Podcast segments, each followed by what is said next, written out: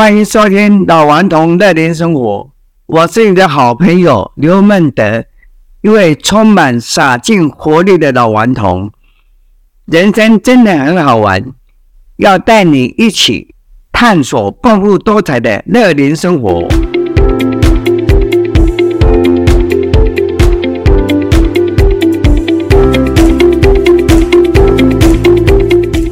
我们节目是两周播出一集，这集的特别来宾是弘道老人福利基金会文家杰先生。老顽童于二零一九年及二零二一年曾经参加两次弘道不老骑士机车环岛活动，这两次不老骑士活动的总召集人就是文家杰杰哥，是一位。认真负责、热情亲切的总领队。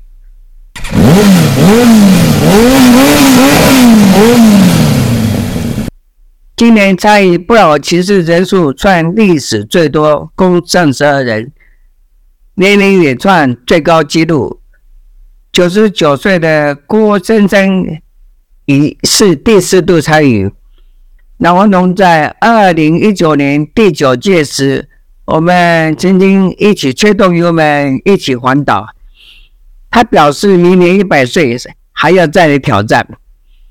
弘道基金会届时将为其申请金氏世界纪录。现在他每天最重要的任务就是要养好身体，规律运动，为百岁环岛行做准备。郭正生老大哥过人的勇气和毅力令人敬佩。郭大哥，加油！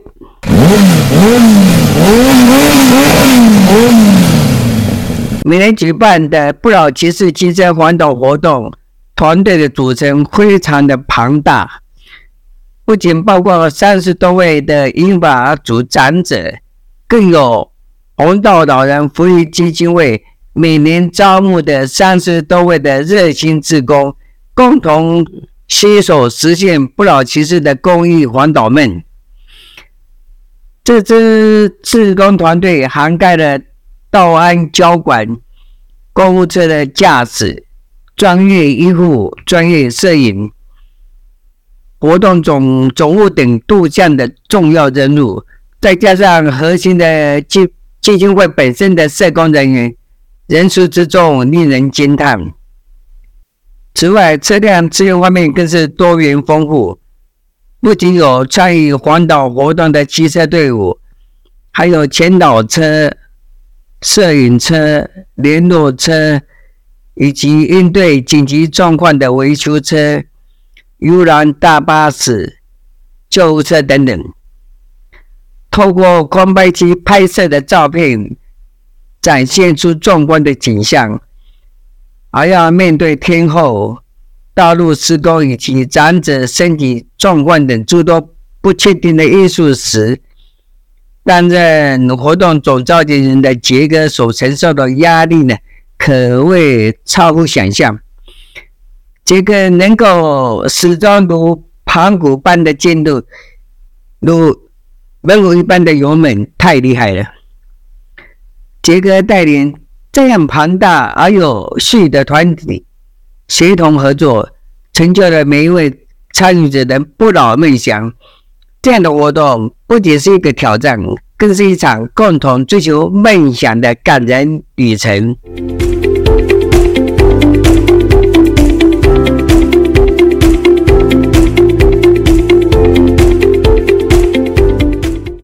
首先感谢弘道老人福利基金会第九届及第十届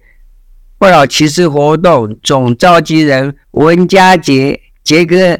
来参加第九集的播出节目，请简要自我介绍，以及你在不老骑士活动中的角色和责任。大家好，我是佳杰。好，各位听众，还有我们不老 老老顽童主持人，大家好。那我是在第九届跟第十届，我是担任我们红道老人福利基金会不老骑士为爱千里这个活动的总主责。那在这两年呢，我的主要的任务大概就是因为它是一个比较完整性的环岛任务，所以我们从头开始是一些招募长辈啊，收集一些资源，还有选择我们要去一些交流点，甚至是每一天环岛的路线。好，这些都是由我来做一个统总统筹的部分。那我的我们的组员呢，还会包含了像是我们的车队长，他会带领着整个车队移动，然后还有我们到每一个活动点，我们会跟一些机构的长辈啊，甚至跟一些学校的一些同学，甚至是一些小学的小朋友们一起做一些游玩啊，或者是一些资讯的传达。那这是我们的活动组的部分。那还有我们的总务组，毕竟在环岛期间，我们会需要吃，会需要住，所以由总务组来帮我们张罗一些吃住的部分。那最后，当然还有另外一个很重要的组别，还是媒体组。我们还是希望借由不老骑士这个环岛的精神，哈，就是有长辈，他们可以用自己的不同的身份来帮助到更需要弱势的一些长辈，所以由他们把这些讯息，比如说我们会发新闻啊，会做一些照片或做一些影片，来告诉社会大众，现在我们有一批这样子的骑士们在为世界，就是在为整个台湾更需要弱势，在更需要帮忙的弱势长辈帮忙这样子。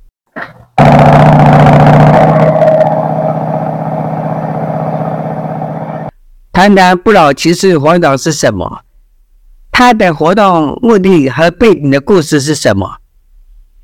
结合多多次的亲身经历，并作为参与活动的主要执行者，能分享一些你在这些活动中的经验，以及你在其中学到的宝贵教训、感受和收获吗？其实不老骑士，我相信大家也算是蛮耳熟能详的。他在二零零七年是我们第一次举办，那时候是我们的执行长林依莹前执行长，他跟我们的团长赖清妍团长，他们去日本访查过后，他们发现，诶，日本本来就有在做环岛的部分，那回来台湾，他们也想要促成这个就是长辈环岛这件事情。所以在第一年，大家可能会知道有一个电影叫做。不老骑士的欧兜拜环台日记，好，这个电影那时候就是由他们有十七位八十岁以上的长辈，他们在进行这个环岛的部分。那那时候我们其实的初衷其实蛮单纯的，就是我们希望能够打造一个气氛，让社会大众知道说，年龄它不是阻碍你圆梦的一个问题，不管你几岁。你都可以去做圆梦，所以那时候我们号召了非常多全台，当你有希望环岛的长辈，我们一起来参加。那在十年过后呢，其实我们举办了非常多届。十年过后，在二零一七年、一七年的时候，我们就想说，诶，是不是我们可以帮助到更多不同的人？不单单只是他可能不不太能够环岛，而是他除了环岛之外，也能够帮助到更多。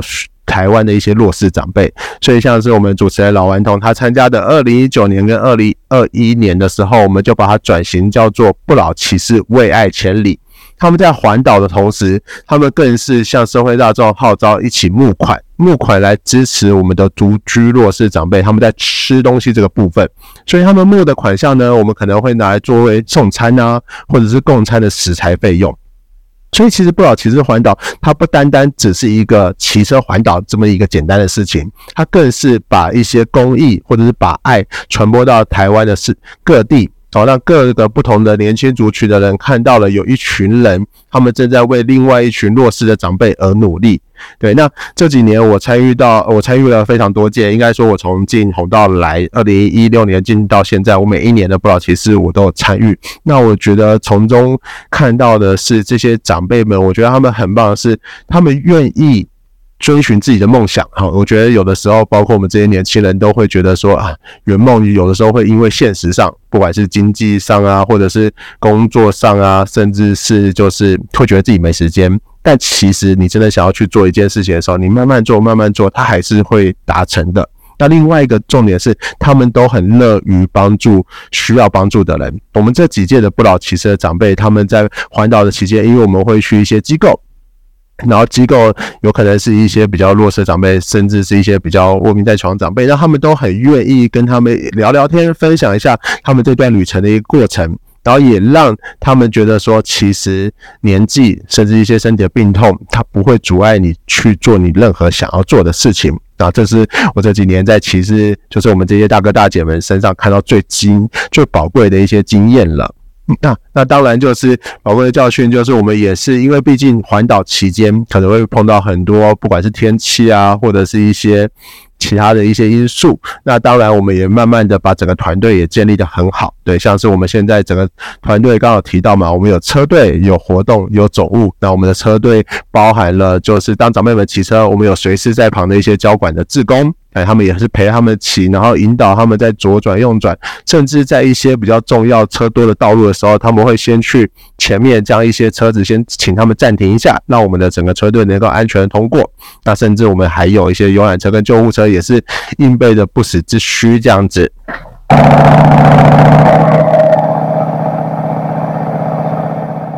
很多人观看《不老骑士欧兜迈环岛日记》的电影，非常的感动。杰根认为这部电影对各年龄层观众有何启发？对之后不老骑士汽车环岛活动有什么影响？好，呃，其实我自己就是因为我看了这个电影之后，我才会想说要来弘道工作的。对，我被这个电影启发的，其实说是非常的深了。因为我那时候看这电影，我看到了这么年龄这么高的。爷爷奶奶们，甚至每个人身上，不管是癌症啊，或者是其他的病痛，也不会阻碍他们去做一个环岛。在其实，在当年二零零七年环岛不像是现在哦，一些路程啊，或者是一些道路的开拓，当年其实是一个挑战。那他们不为身体的一些病痛，也不为就是一些天气可能的因素，他们还是完成了这个挑战。所以我那时候非常非常的感动。那其实我相信他对每每一个年龄层，他都有不同的启发啦。包括我那时候其实才大学，我就会我自己也会觉得环岛是一个很酷的事情。想不到我二十几岁的时候，有一群八十几岁的爷爷奶奶已经完成环岛了。对，我那时候就会非常的佩服他们，也会觉得说，好，未来我要像他们一样，不管年龄是几岁，也不管身体就是哪些病痛，只要能够克服，我就会去做我想要做的事情。那在我们环岛期间呢，其实刚刚提到了，我们环岛期间除了会去机构，也会去跟一些学校，像是大学生啊，或者是小学生做各种的分享。那其实这些学生们看到我们这些爷爷奶奶，哇，这么认真的在做环岛，其实他们也会吓一跳，因为可能对一些年纪轻的人，他们会觉得啊，爷爷奶奶有时候就是在家里，或者是在公附近公园走走，想不到他们居然也可以做骑车环岛这么厉害的一个活动。对，其实这我们不老骑士影响了非常非常多各种不同的人，也影响到各种不同的年龄层啦。那他对我们不老骑士环岛活动的影响，那当然就是其实这几年我们开始报名的人数就越来越多了。像前几年我们可能诶，我们报名人数就是我们会有带三十位长辈去环岛，那报名人数大概三十到四十位左右。哦，那像这几年开始报名人数就到五六十位，就表示台湾有越来越多人支持跟赞赞扬这个活动，所以我们又越来越多人想要一起来参与这件事情。好，那些志工报名哈，我们以前志工报名，我们大概我们志工比例大概也都是三十位左右啦，大概是一比一的部分。那过往大概也是三四十位，那像这几年报名的志工，可能就已经达到六七十位了。大家都非常想要陪伴这些长辈一起完成这个有意义的公益旅行。对，那我想说，这都是这一切的，都是其实是从那个电影开始做这个开端的。嗯。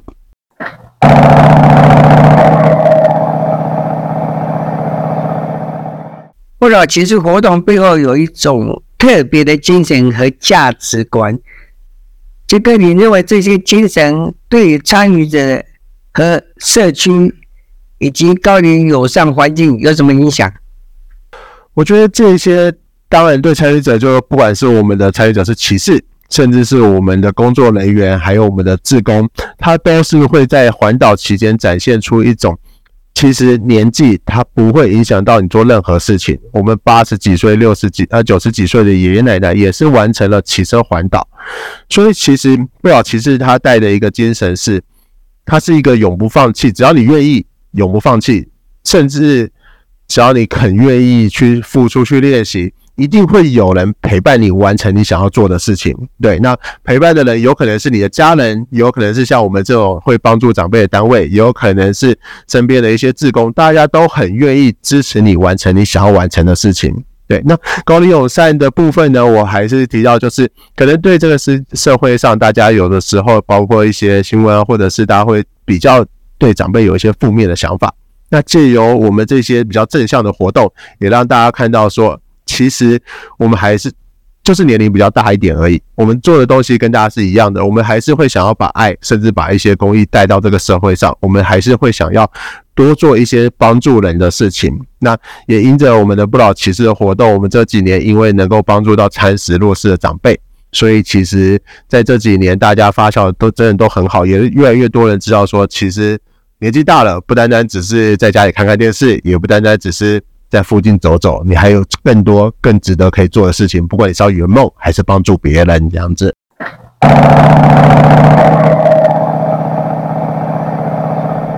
长途骑行其实不可避免地会发带来一些挑战。杰克多次参与不老骑士活动，能否分享一些你在活动中面对的有哪些挑战，以及如何克服的呢？有哪些干股谈可以分享吗？呃，因为我们不老骑士车队每一次大概都会招募三十位不老骑士，那因为三十位不老骑士，所以我们大概都会有十到十五位的陪骑志工哈。那陪骑志工他们就是道安志工跟医护志工，就是。兼具比较有专业度的一个部分，能让车队比较安稳的进行。那在这样子，等于我们一条路上可能会有大概四十到四十五台的机车的一个情况之下，我们要如何让这这个整个车队顺顺利利的经过每一个县市？哈，因为每个县市有的时候会走的可能是比较偏乡，但也有可能会经过市区。那一定会碰到的，大概比如说是红绿灯会截断我们的，我们可能原本四十几台，然后后来变成五台五台那个小组织。那这些呢，其实在经由我们跟志工，就是我们工作人员跟志工常年来的合作，我们像有一些对讲机，我们可以用小小组的方式来做行进，然后也确保大家是在一个我们想要前进的路上，就不会说拐错弯，然后进到走错的路这样子。那包含也提到了，就是刚刚说到嘛，我们整个车队还有游览车跟救护车，它都是营运的不时之需。万一真的长辈累了，甚至是受伤了，我们的救护车都可以第一时间的协助长辈处理。再加上我们每一年都会有招呼，就是有医护背景的志工，真的一些处理的部分呢，我们可以即刻处理，也让骑乘者还有今天参与我们这个活动的家属也能够十分安心了。因为安全永远都是我们这个活动的第一首要任务。对，安全的骑车跟平安的抵达每一天的目的地。那这几年当然一定会碰到的，大概就是天气的问题。天，虽然我们每我们现在已经抓的就是台湾比较适合的天气，可是下雨这些事情就不见得是能够很顺利的，就是出发之前就可以预测我们到底哪几天会碰到下雨，有可能是当天，甚至是骑到一半的时候下雨。那在这几年我们的一个安排，当然就是像刚有提到游览车，如果真的遇到了是无法前进的时候，我们就会请不老骑士先到游览车上面稍微休息，或者是我们会由游览车先载到下一个地方，那这样会以雨势来判断。那剩下的。机车啊，我们可能是用托运的方式，或者是再请自工骑。就是我们毕竟已经举办了非常非常多次了，所以其实遇到蛮多的挑战。我们有遇过台风天临时要延后的，这些也都有。那也因为这样子，所以我们有非常多的一些经验，也可以这样子让长辈们信任我们啦。对，保让他们可以知道说，对，其实我们都有碰过，甚至即使没有碰过的，像这几年我们发生了一些疫情的状况，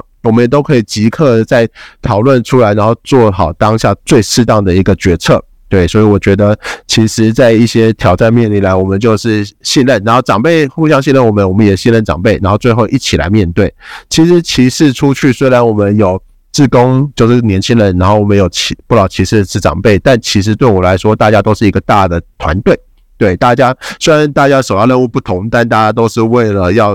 完成这一次的旅程，所以大家都会互相合作。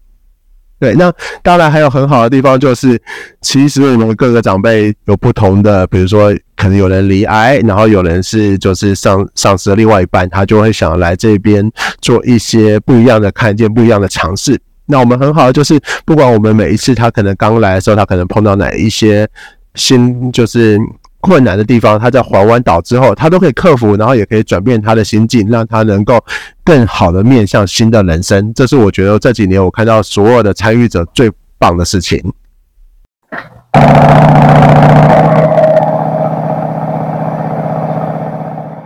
明年二零二四年不老骑士环岛的活动正在进行中，除挑战机车环岛圆梦。还结合了公益募款服务。如果我们希望鼓励更多的英法族参与不老骑士环岛的活动，杰哥，你有什么建议或资源可以分享？呃，我们这几年的环岛报名期间，大概都会做到每年的大概是九月开始，然后呢到十月中这个部分。所以，那因为今年的目前招募已经结束了，所以大家可以到时候，如果你有兴趣，可以看一下明年我们预计是三月环岛。环岛期间呢，我们都会有一些相关的媒体包装杂志，甚至在我们红道粉丝专业的一个部分，也会来讲说，喂，我们今年环岛的一个状况。还有整个团队，我们今年想要告诉社会大众是我们在帮助跟支持哪些事情。大家可以借由这几个平台跟专平台跟 FB 的专业呢，可以知道一些讯息。那如果真的还是有兴趣的话，明年也欢迎再来我们这边报名。希望大家有机会，如果真的想要环岛，也想要成为不老骑士，因为我们会持续办理，也希望大家一起来参与。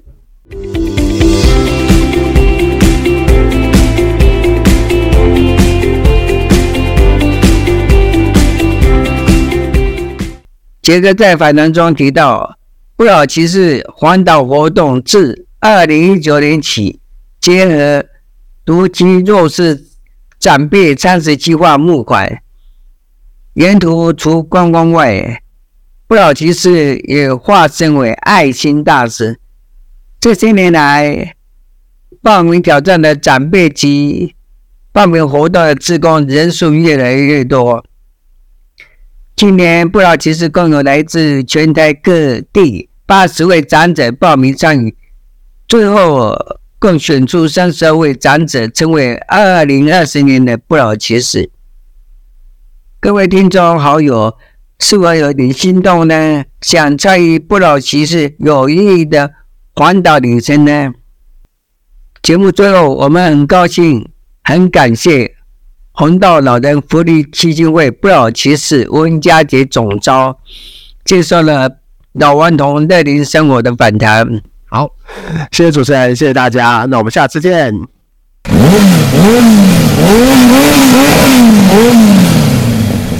老顽童参加两次不老骑士机车环岛活动后，都有自己剪辑影片作为纪念。二零二一年的片子呢？长一个小时用二十七分钟，朋友说你根本当纪录片在制片呢、啊？哎呦，真是一语道破，一针见血，讲的是事实没有错啦。老顽童把 YouTube 的连接网址放在本集放在本单集的描述内。如果觉得片子太长，可以用。快倍速的播放或选择性的观看。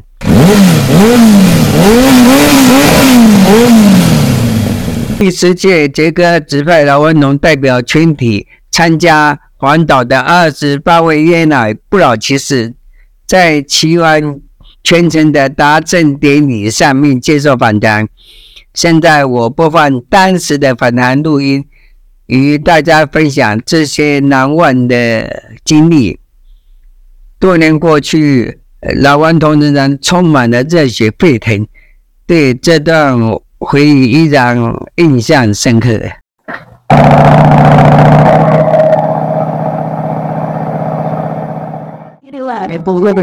打多一个月哦，然后他叫我往前看出日本，啊，不然的话，我现在都这个港会喷去打波，你这样蛮好。但是我其实准备在那非常厉害，那我们接下来是一起，我们大家可以分享一下都前天参加完，为什么你今年会愿意再来参加？嗯，对，嗯对，今年记得要讲话，嗯，玩的不打，玩的打不对，玩的对，对，还有那个你。我应该在东南，还有这个嘛，环岛的这老人，嗯嘛，还有各地我们在各位趣味的景山景观啊，还有二三这个家属们，二三是我的，这是这是我的本身人，大庙的那个那个肉，我是为了你们。二零零九年不久就不老骑士，那是今年二零二五年开始就有不老骑士。二零年到我做了呃，当时这个地震，呃，做了这种发现，然后二零二九年的时候，苏联也是这样养他们的，后来去年苏联怎么办？所以这一批人来台湾的，你的那个时候真的是非常的危险。那我听说那个，我们发现到的不老学就是怎么的，在二零零七年呢。就才开始，当年这个气泡拿出来了，什么？那董事长哦，还是呢，就是这个国本来就危险了，不对不对，这样，不就就就我们没有那些，嗯，还有这些的股，这都是我们好后来他家的这个好要用，那所以说，晚辈按照那个说，我们拜了第一次的这个过河的真的是这个我才我才包。真的要拍那个电影，哦，这样的一个电影，那一看完了，把我们，那这因为是我们二零一九年的时候，我们这个多少岁去享受了很大的奖金了。那个是然后我们的，然后的话其实他们他们那个没有两个两个兄弟一起完成，两个兄弟一起完成。哎，第二个拍的时候呢，其实那台湾这个文艺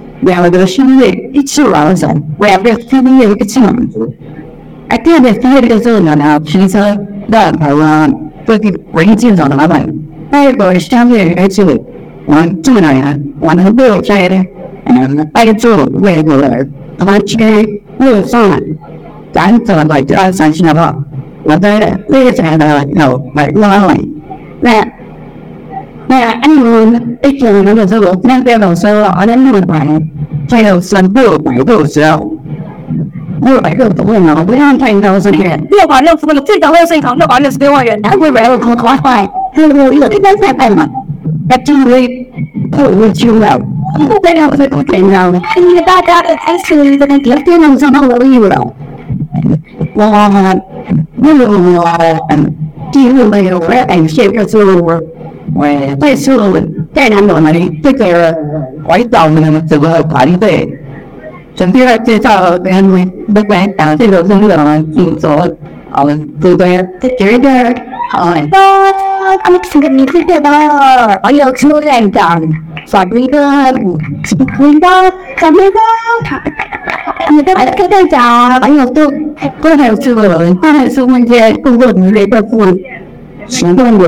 作进做，嗯，对不对？觉得好。Kami segini kita dah ayah keluar dan Sabrina, Sabrina, Sabrina. Kita ada kita dah ayah tu kau harus cuba, kau harus mungkin tunggu ni lepas pun 行动过了，带点笑容，哎，那么这段是未老的月，对了，我的也在那里，怎么办？哦，没有，没有没赚，哎，然后那个吃不了。出来我我第二回讲话个人，你看我那边的做一个什么呢？保育来呀，就是呃，能讲的小伙都所在嘛的，在竞争激烈这边不空任务，相比那个所谓大的，哎，所谓的东方南边我们出边嘛，你看他们不不不不不要不嘛嘛，挂跟着他们，光是这个，还有是一个刚大脑，我们是？我朋友已经问我一千文了，三个来搞个！我跟大家讲，觉得很慢，他们这经过经过了专业的训练他们啊，在道路上安全的啊，这个这个是我表现。嗯，最后我也感觉这过了一想，我还把二十号二十八位那个部长提示了，然后呢，我那个。我我我都要都写个报告在嘛，你这个嘛，我我你我都都给他弄的。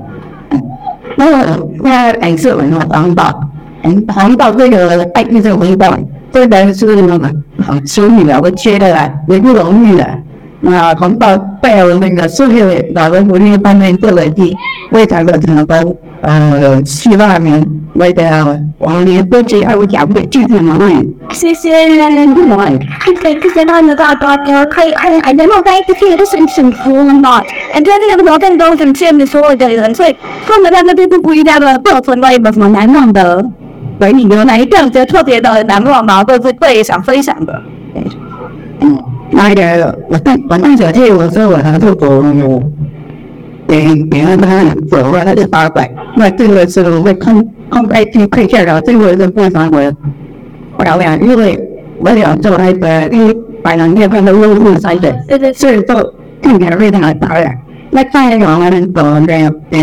公路，经过那个爱心包，是我们在隔壁，我们在苗栗有走一个爱心公的，非常漂亮。我觉得这个是蛮那个过山比较不同的那个体验对。是是是是的，谢谢了，在这场中心的能量的大高，不是为了。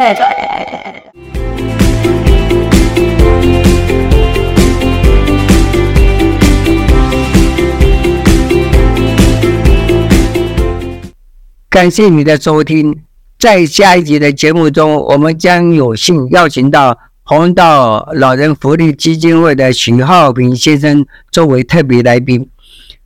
浩平哥是老顽童，二零二一年三月参加第十届不老骑士亲身环岛活动的车队长，以及八月参加不老电竞培训以及比赛活动的总召集人。在下一集的节目中，